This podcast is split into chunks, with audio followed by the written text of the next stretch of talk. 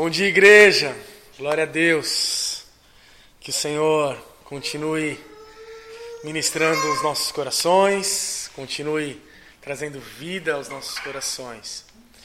É, a penúltima música que a gente cantou, eu entendo que tem a ver com o que eu quero compartilhar essa manhã.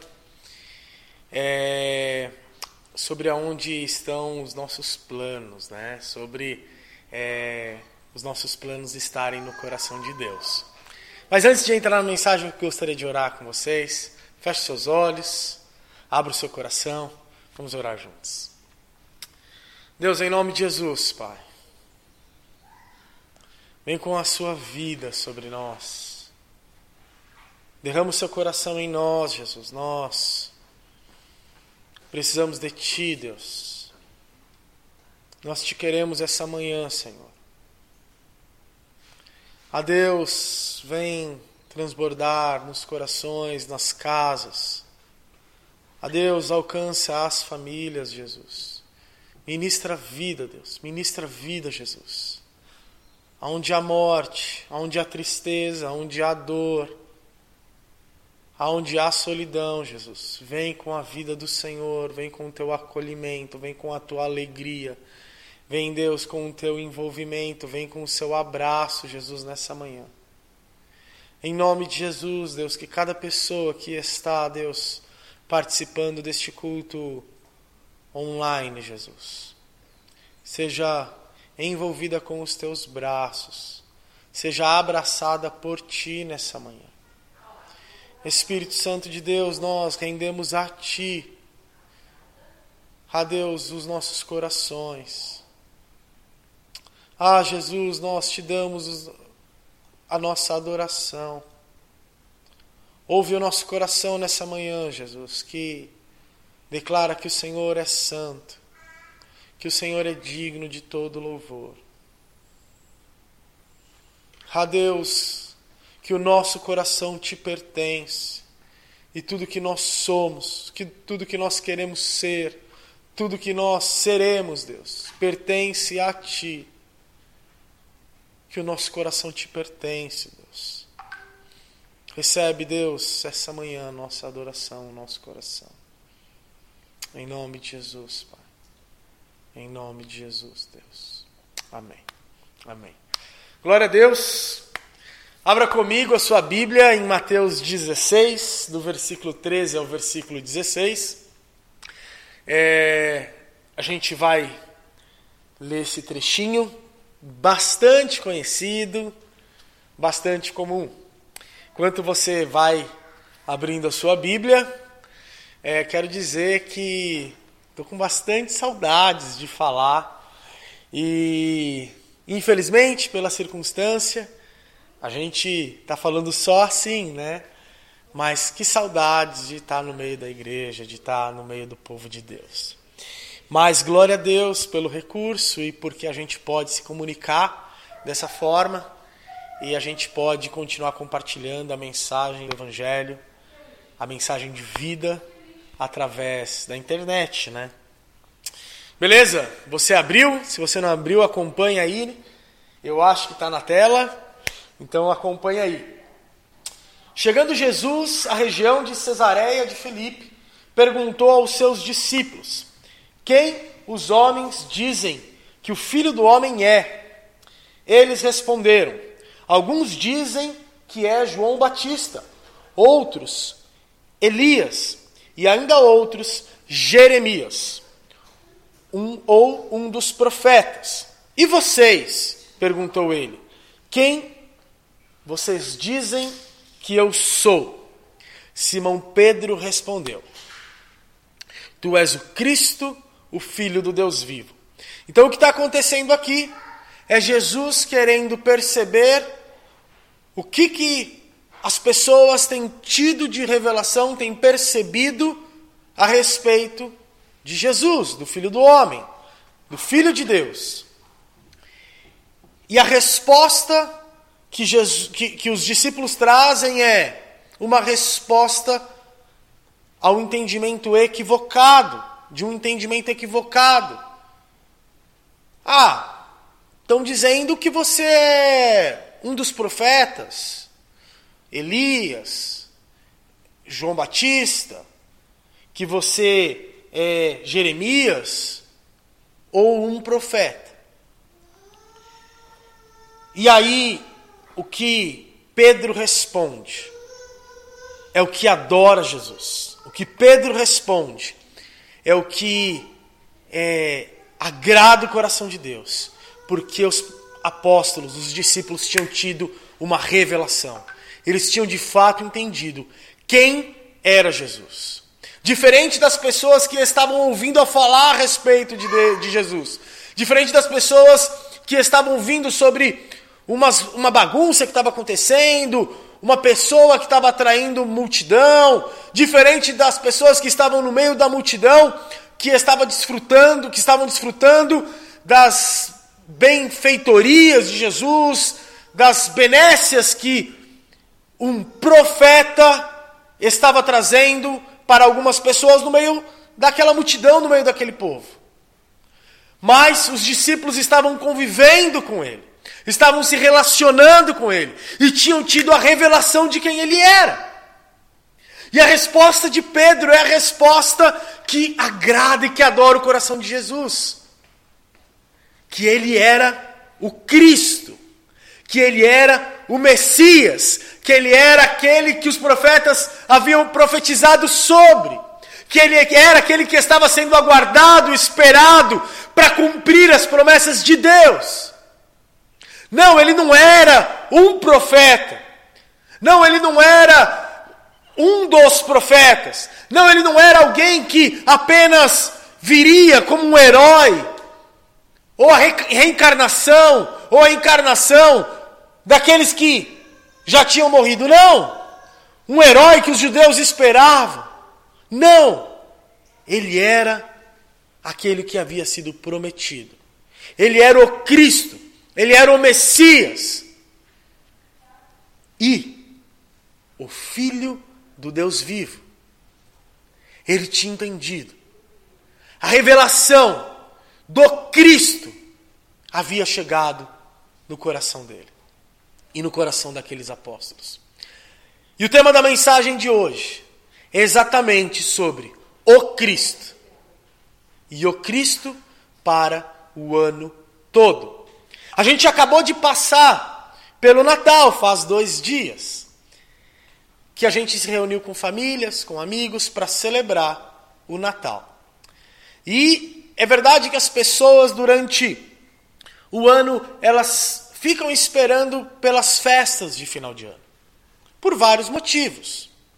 Porque é um momento gostoso, porque é um momento agradável, porque juntam festas, porque é um momento de celebração. Mas não é só isso. É porque nasceu Jesus. E as pessoas também falam sobre isso, as pessoas celebram de alguma forma isso, a gente vê as coisas na televisão, a gente vê música sobre isso, e aí as pessoas falam do Jesus que nasceu no dia 25 de dezembro. A gente sabe que não é mais do Jesus que a gente comemora no dia 25 de dezembro.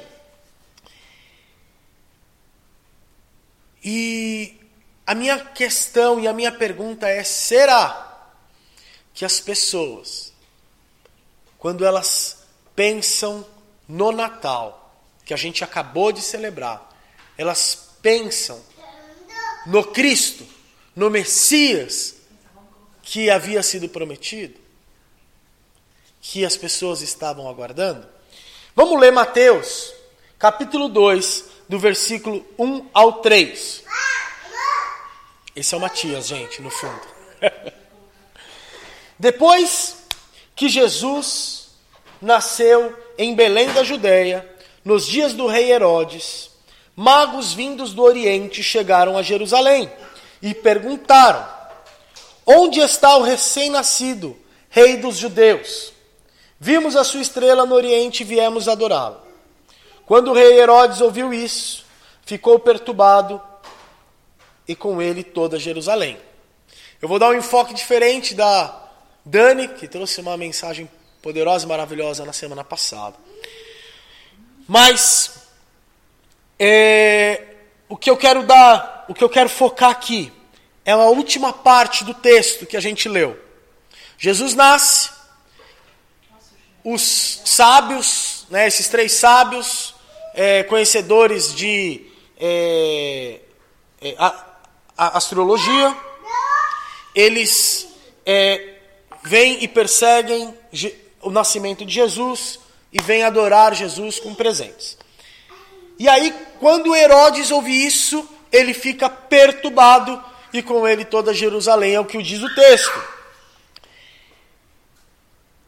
É, é, é, de se esperar que nesse caso Herodes ficasse perturbado, porque Herodes era já conhecido pelo medo de perder o poder, e por isso ele, ele mata a esposa e os filhos, pra, porque era uma ameaça para o poder dele, para o reinado, né, para a autoridade dele, para o trono dele. E aí ele entende que esse é, dito rei dos judeus, esperado pelos judeus, ele viria a ser uma ameaça para o trono dele, para a liderança, para a autoridade, para o reinado dele. E aí ele é, fica perturbado, o texto diz. Além disso, uma, uma coisa que. Uma, uma, uma curiosidade, talvez. É, circulava naquela época uma moeda de Herodes, aonde em uma das faces dessa moeda estava escrito Herodes e também tinha um símbolo de um T com um P, que é o símbolo de Cristo. Que é o símbolo de Cristo. E nesse. É, e nesse. E nesse símbolo, o T com um P, que era o símbolo, né, na verdade, que era a abreviação de Christos, que no grego é Cristo, que para o hebraico que é Messias, aonde a gente tem no hebraico o Yeshua ou Yehoshua Hamashia, que é Jesus o Messias, ou no grego é Jesus Christos, que é Jesus o Cristo a gente tem essa palavra Christos, que significa Messias, que é o esperado, que é o prometido, que é aquele que vai vir. E por quê? A questão é por que nessa moeda de Herodes tinha o símbolo de Christos, tinha o símbolo do Messias, tinha o símbolo que é o mesmo de Jesus, que é o mesmo nome que Jesus recebe. E provavelmente é porque Herodes estava disseminando a ideia de que ele era aquele que deveria vir. Ele era o herói para aquele povo, para Israel. Ele é o Cristo. Porque aquela moeda circulava na mão das pessoas diariamente. E as pessoas, vendo o nome de Herodes e o símbolo de Cristo, poderiam ter essa associação. Não é dif muito diferente com Roma, com o imperador Augusto César, que tinha uma profecia a respeito de um imperador que nasceria uma criança de ouro e seria o Messias para Roma. E seria o Cristo de Roma. As pessoas aguardavam e esperavam por isso. E quando você pega um calendário da época, o nascimento de Augusto César é descrito como o grande, a grande boa nova, ou os grandes evangelhos. E ele é tido como o ungido dos deuses. Olha só, os romanos também esperavam por um Messias. Os judeus também esperavam por um, por um Messias. E todo o povo esperava por um Messias. Já que todo o povo esperava por um Messias, por que que no texto a gente lê que Herodes ouvindo isso ficou perturbado e a gente entendeu já o porquê, mas também com ele toda Jerusalém. Por que, que todo o povo que estava esperando o Messias, que haveria de esperar o Messias, estava perturbado então? E o que eu entendo de resposta aqui é que o Messias que eles esperavam, o Messias que Roma esperava, o Messias estava muito mais próximo com a revelação que Herodes trazia como uma possibilidade de libertação geopolítica, ou para os romanos como imperador, Augusto César, do que com Jesus. O que me leva a questionar sobre se quando as pessoas celebram ou celebraram agora há pouco o Natal, as pessoas celebram o nascimento de Jesus, que vai ficar vivo com elas o ano inteiro, eternamente, ou se elas celebram juntamente o nascimento de Jesus e logo após a morte de Jesus. Se Jesus acende na, na noite do dia 24 e apaga na noite do dia 25. Porque as pessoas aqui elas ficam perturbadas com o nascimento de Jesus. Porque esse Messias ele vai trazer uma mudança na realidade dessas pessoas. Porque esse Messias, ele não é apenas uma boa notícia, não é apenas uma bênção, não é apenas uma boa dádiva. Não. Ele é aquele que é o Filho de Deus vivo e que vai mudar a nossa cultura e que vai, e vai transformar o nosso, o nosso pensamento, a nossa forma de viver, a nossa forma de ser. O Messias que é prometido é o Filho do Deus vivo, como Pedro falou. Sabe o que isso significa? Que aquele que era prometido nasceu e está vivo eternamente, e agora ele está mudando a realidade. Quem é o Messias pelo qual nós esperamos? Bom, eu quero fazer aqui uma transição do Natal para o Ano Novo. E a minha pergunta é: o que, que a gente está esperando para esse novo ano? O que, que a gente está esperando para 2021?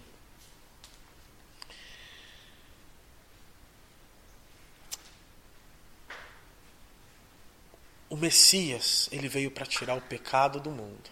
Ele veio para transformar a nossa mentalidade. Ele veio para transformar o nosso jeito de viver. Ele veio para ser o Cristo, não de uma data, mas o Cristo do ano todo. O Cristo eterno para as nossas vidas. E a pregação, a nossa pregação para esse ano deve ser: Jesus vive. A gente celebrou o Natal, não celebrou? Ele continua vivo. Ele é o Cristo do ano inteiro. Ele é o Cristo das nossas vidas. Ele continua vivo e ele reina. Não há outro Cristo. É Ele.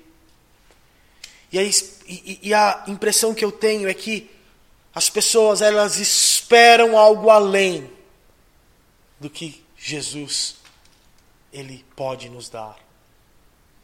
A impressão é que eu tenho é que o Messias não é o suficiente. E o Messias que veio, ele é o suficiente, ele é tudo. Talvez o nosso relacionamento não seja tão profundo para experimentar tudo que ele pode nos oferecer e tudo que nós podemos viver juntamente com ele.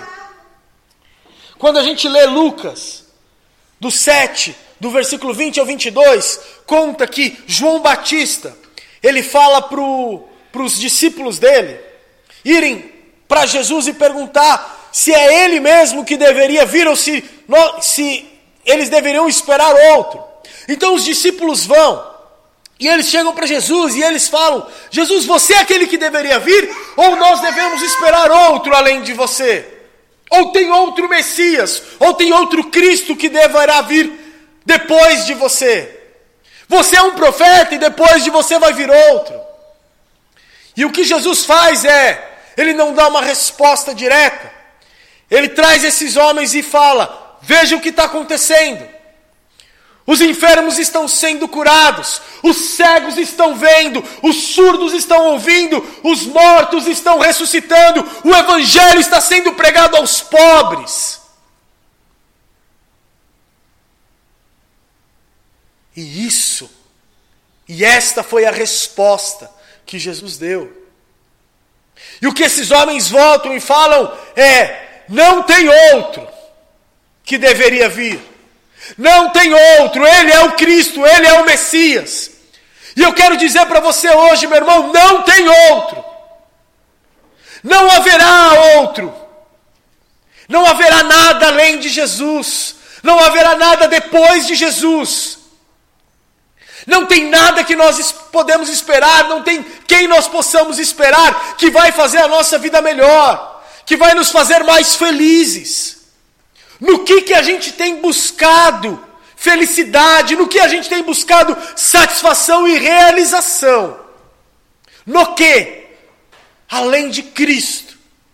E a minha pergunta para F21 é: no que nós vamos investir? No que nós temos o que nós temos projetado para esse ano? Em quem nós temos colocado a nossa esperança? E meu irmão, eu entendo que esse ano foi um ano muito atípico. 2020 foi um ano, é, no mínimo, estranho, no mínimo esquisito. Mas se eu perguntasse agora, e vocês começassem a me dizer, algumas pessoas poderiam dizer: esse ano foi sofrido, foi um ano de sofrimento. Outras pessoas poderiam dizer: esse ano foi um ano de dor, esse ano foi um ano de é, medo. Esse ano foi um ano de depressão. Esse ano foi um ano é, em que eu perdi. Em, esse ano foi um ano de luto.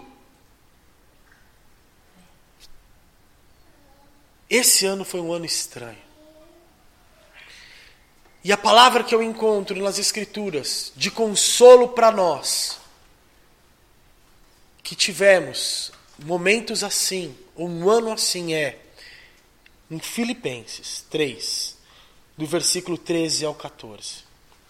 Irmãos, não penso que eu mesmo já tenha alcançado, mas uma coisa faço, esquecendo-me das coisas que ficaram para trás, avançando para as que estão adiante, prossigo para o alvo, a fim de ganhar o prêmio do chamado celestial de Deus em Cristo Jesus.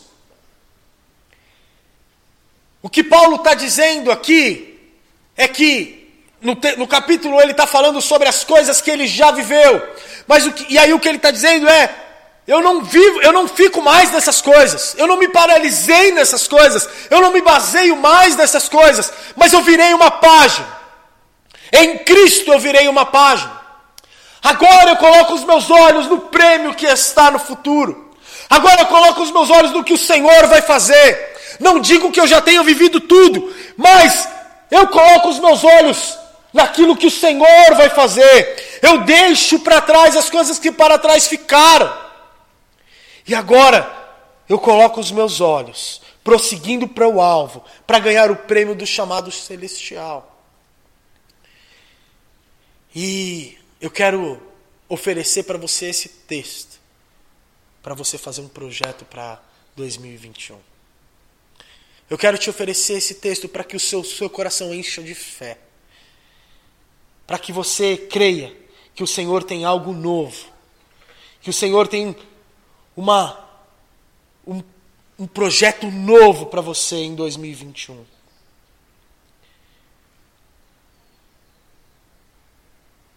E vamos falar um pouquinho sobre esse projeto de 2021. O que, que a gente está sonhando, o que, que a gente está esperando para 2021. Jeremias 29, 11. É um texto muito conhecido. que fala sobre que Deus, que fala que Deus sonha ao nosso respeito, Deus faz sonhos para nós. Então, quando eu estou falando aqui de projetos para 2021, quando eu estou falando para a gente parar um pouco, orar, meditar no Senhor, de repente tomar esses dias que são véspera da virada do ano e começar a processar, Deus, o que eu quero viver em 2021? Como eu quero que esse ano seja? Eu quero te levar a você buscar no Senhor quais são os sonhos dele ao seu respeito. Em, no texto do, do 29, 11, vai falar porque eu conheço os planos que eu tenho para vocês, diz o Senhor. São planos de fazê-los prosperar e não de causar dano. Planos de dar esperança e futuro. E eu gosto dessa versão da NVI que fala esperança e futuro.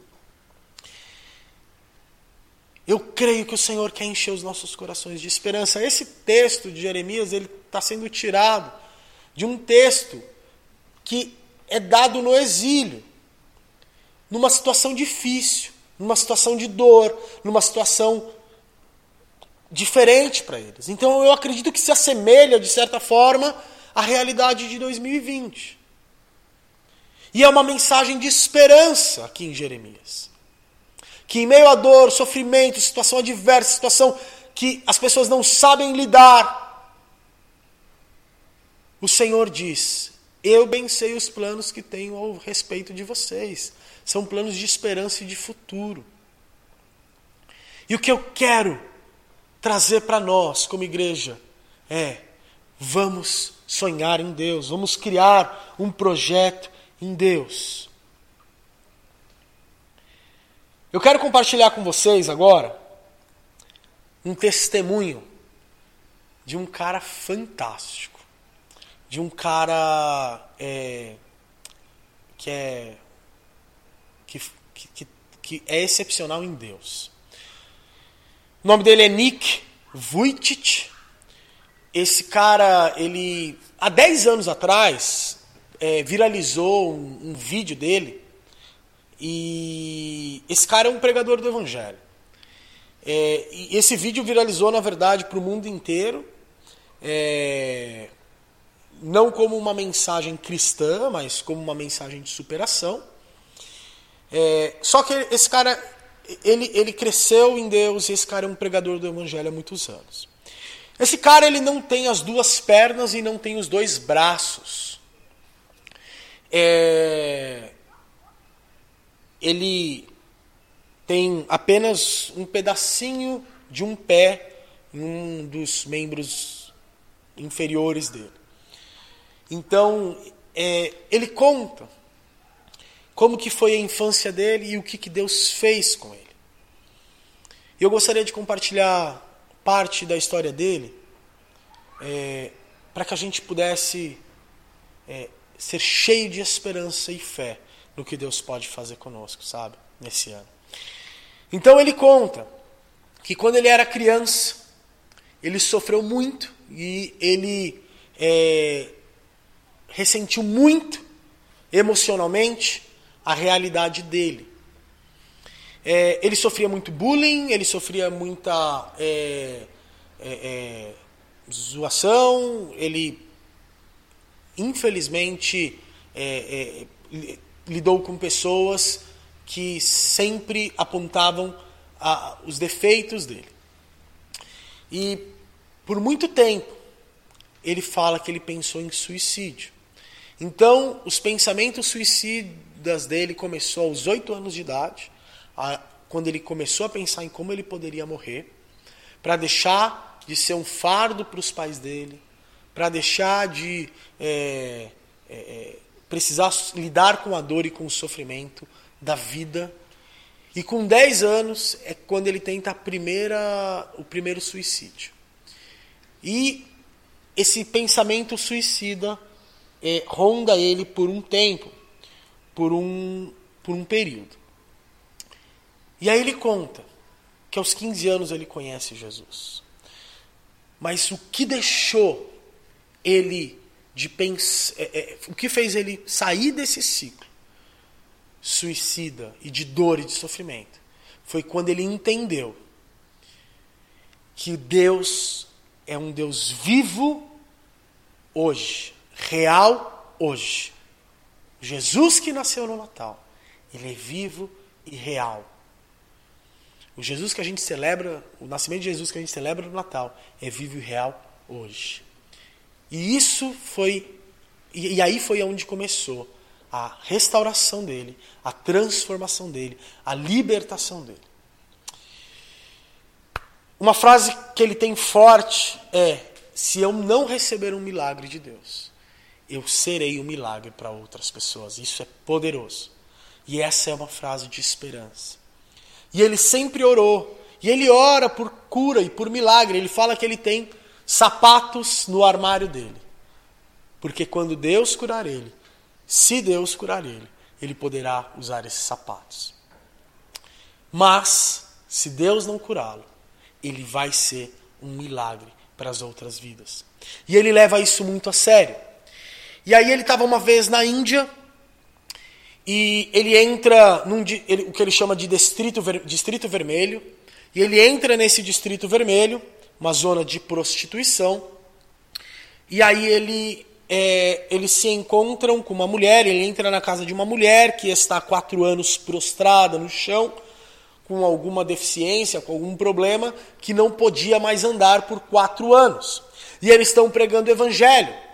E aí a irmã dela, dessa mulher, entra e fala: Não me venha falar de Jesus, não me venha pregar o evangelho. Se você quer falar de Jesus, mostra. Faz a minha irmã levantar do chão. Se o seu Jesus é poderoso, então que ela levante do chão e que ela ande. E aí então ele se vê na obrigação de orar e clamar por uma cura. E o que ele fala para Jesus é engraçado. Ele fala assim: é, Deus, ela está colocando você na parede, ela não está me colocando na parede. Esse é um problema seu e não meu. E o que acontece é que eles vão orar naquele momento por aquela mulher e eles fazem a primeira oração. E essa mulher tenta levantar, eles falam para levantar, essa mulher tenta levantar e ela não levanta. E aí eles vão lá e eles oram novamente por essa mulher. E no momento que eles oram novamente por essa mulher, essa mulher começa a andar. Essa mulher começa a pular. E essa mulher experimenta a cura. E aí, ele tem o poder de Deus sendo revelado, de um lado, e do outro lado, eles têm uma realidade. Que realidade é essa? Essa mulher que foi curada, ela foi a mulher que por 45 anos, naquele distrito vermelho, naquela zona de prostituição, estava é, recrutando garotas através de sequestro e através dos pais que estavam vendendo garotas, meninas, para a escravidão sexual. Ele diz que essas garotas eram vendidas pelos pais por 700 dólares. Para que essas mulheres, essas garotas, fossem escravizadas sexualmente. E também é, sequestro de garotas aconteciam, acontecia para que elas fossem escravizadas, escravizadas sexualmente. Depois de 45 anos, milhares de garotas haviam sido destruídas e escravizadas sexualmente. E aí, essa mulher agora é curada por Deus. Que realidade é essa? Sabe o que Jesus fez? Jesus perseguiu essa mulher. A despeito do que ela era, a despeito do que ela fazia. Jesus perseguiu essa mulher. Porque esse é o Cristo, esse é o Messias, que traz uma boa nova, que traz uma realidade nova, que traz uma verdade nova. E esse Cristo e esse Messias está te perseguindo. Como perseguiu Paulo, que perseguia a igreja, está te perseguindo hoje. Para que você entregue totalmente o seu coração e possa fazer dele o Cristo de toda a sua vida, o Cristo do ano todo de 2021.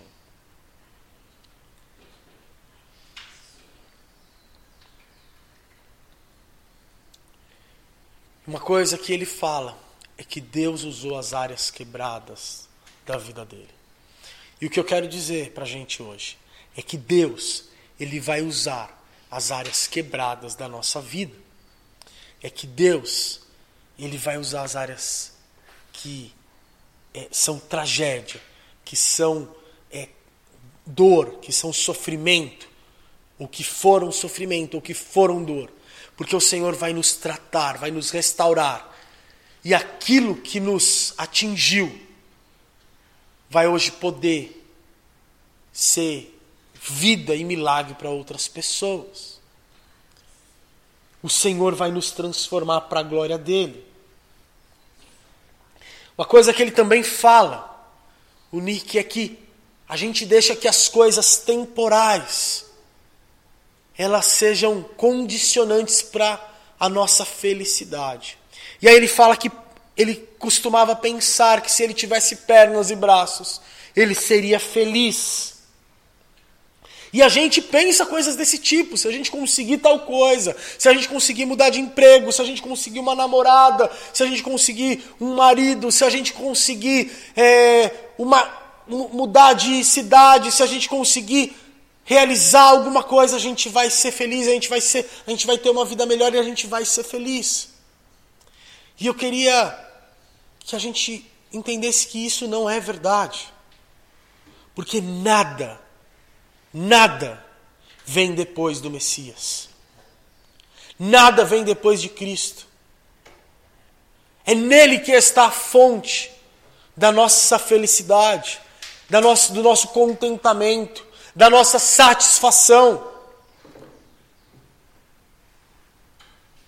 A resposta de Jesus para João Batista foi: olhe, as pessoas estão sendo curadas, as pessoas estão sendo restauradas, o Evangelho está sendo pregado, não tem ninguém que vai vir depois de mim. Quem que nós podemos esperar? O que que nós podemos esperar para 2021 que vai nos fazer mais felizes? E a resposta é nada e ninguém além de Jesus Cristo. Ele é quem nós estávamos esperando. Ele é quem nasceu e ele é quem vive até hoje.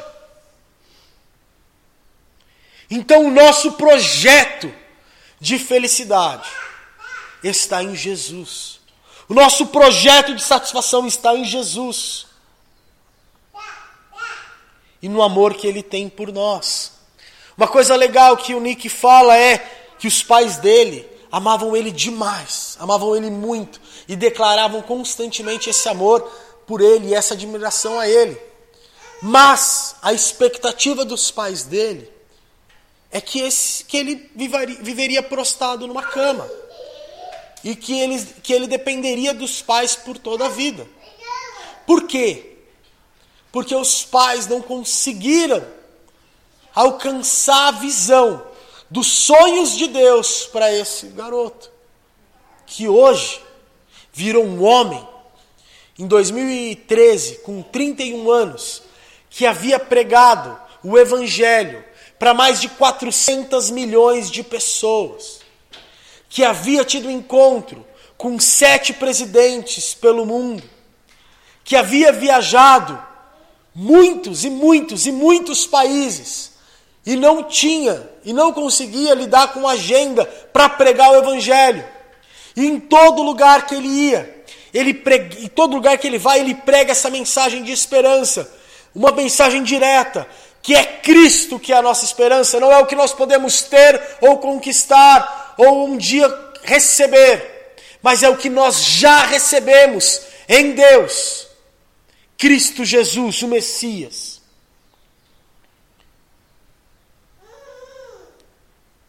Em último lugar, uma coisa que ele fala é que isso não tem nada a ver com ele. Isso não tem nada a ver com, que, com o esforço dele. Mas isso tem a ver com a forma como ele se entregou a Deus. Porque ele não tinha mais nada.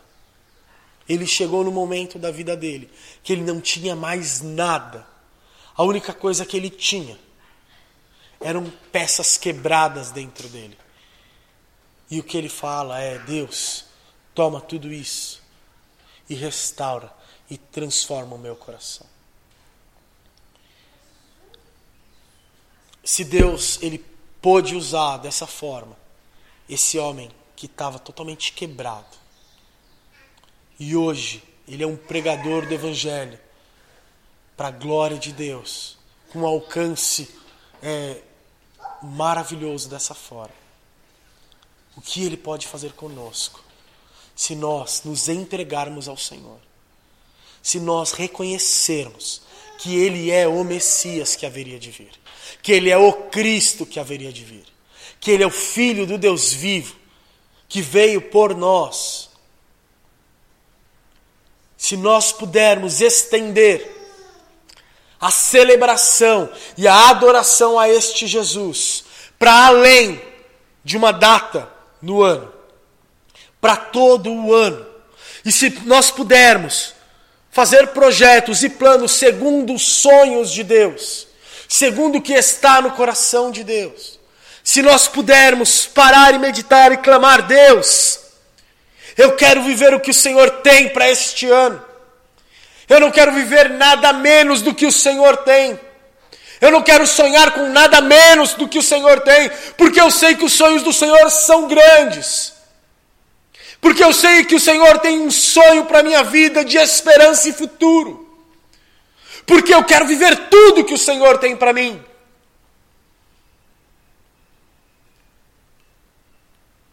E não é sobre ser como o Nick, mas é sobre ser como quem o Senhor nos sonhou para nós sermos.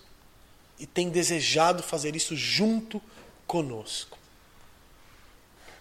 E eu quero te convidar a você fazer parte desse projeto, de participar desse processo que o Senhor tem para a sua vida no ano de 2021. E aí, eu gostaria de te convidar nesses dias que antecedem a virada do ano, a você buscar no Senhor a você orar ao Senhor, a você meditar no Senhor.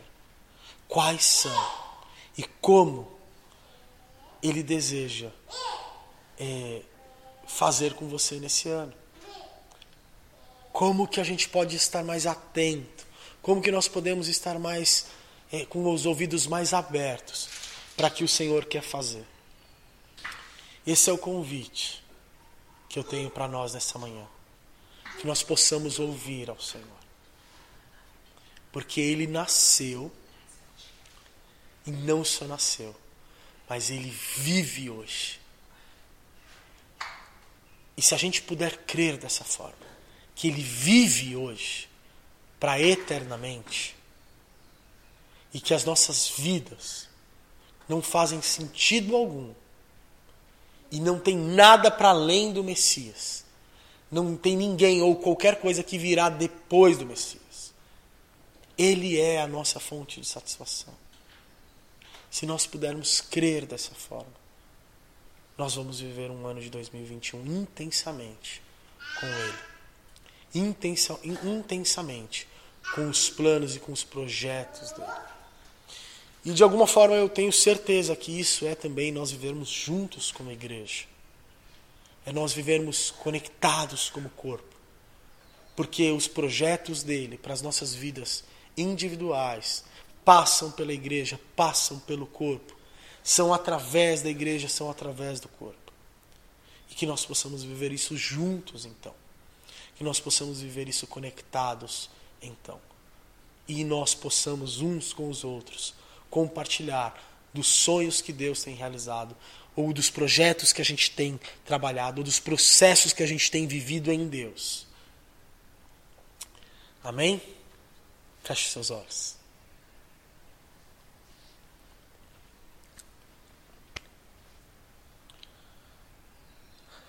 Deus, é, nós louvamos ao Senhor nessa manhã.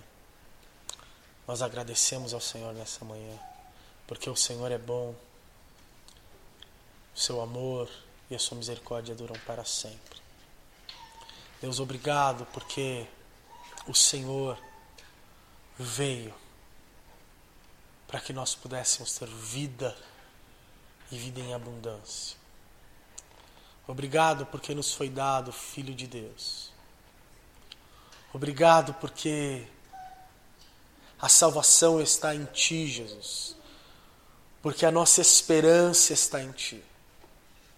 Jesus, nós, nessa manhã, direcionamos os nossos corações para o Senhor, crendo que no Senhor está a nossa esperança, que no Senhor está a nossa satisfação, que no Senhor está o nosso prazer, que no Senhor está estão os nossos planos, estão os nossos projetos. Que o Senhor é o Cristo, Filho do Deus vivo. Que o Senhor é quem? É em quem nós podemos viver. É com quem nós podemos nos relacionar de forma intensa e viva e abundante, Deus.